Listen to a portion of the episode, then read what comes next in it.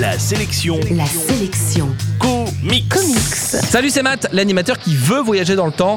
Et justement, la sélection comics d'aujourd'hui, c'est Pax Romana, un livre sorti chez Urban Comics que je vous offre dans moins de deux minutes. La sélection Comics. On connaissait Jonathan Hickman, le scénariste de comics qui aime les histoires complexes, tordues et alambiquées. Je vous propose de découvrir aujourd'hui Jonathan Hickman, le dessinateur et designer, une nouvelle facette de l'artiste à peu près aussi tordue que la précédente et qui s'illustre dans le livre Pax Romana dont on parle aujourd'hui.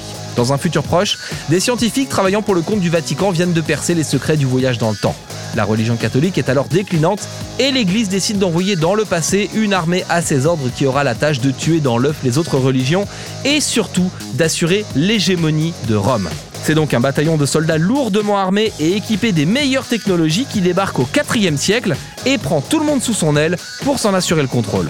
Pax Romana est une BD qui se laisse difficilement apprivoiser du fait de sa mise en page un peu déroutante, de son érudition et de son aspect hyper bavard.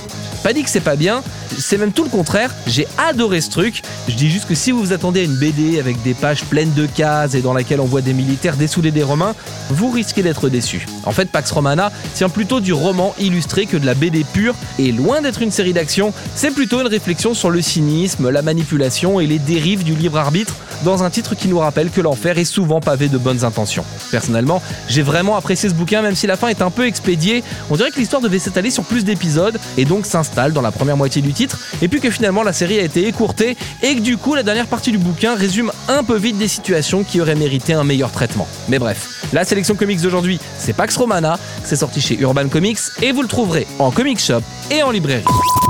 La sélection Comics. Pour jouer et gagner le livre du jour, rendez-vous sur la sélectioncomics.com.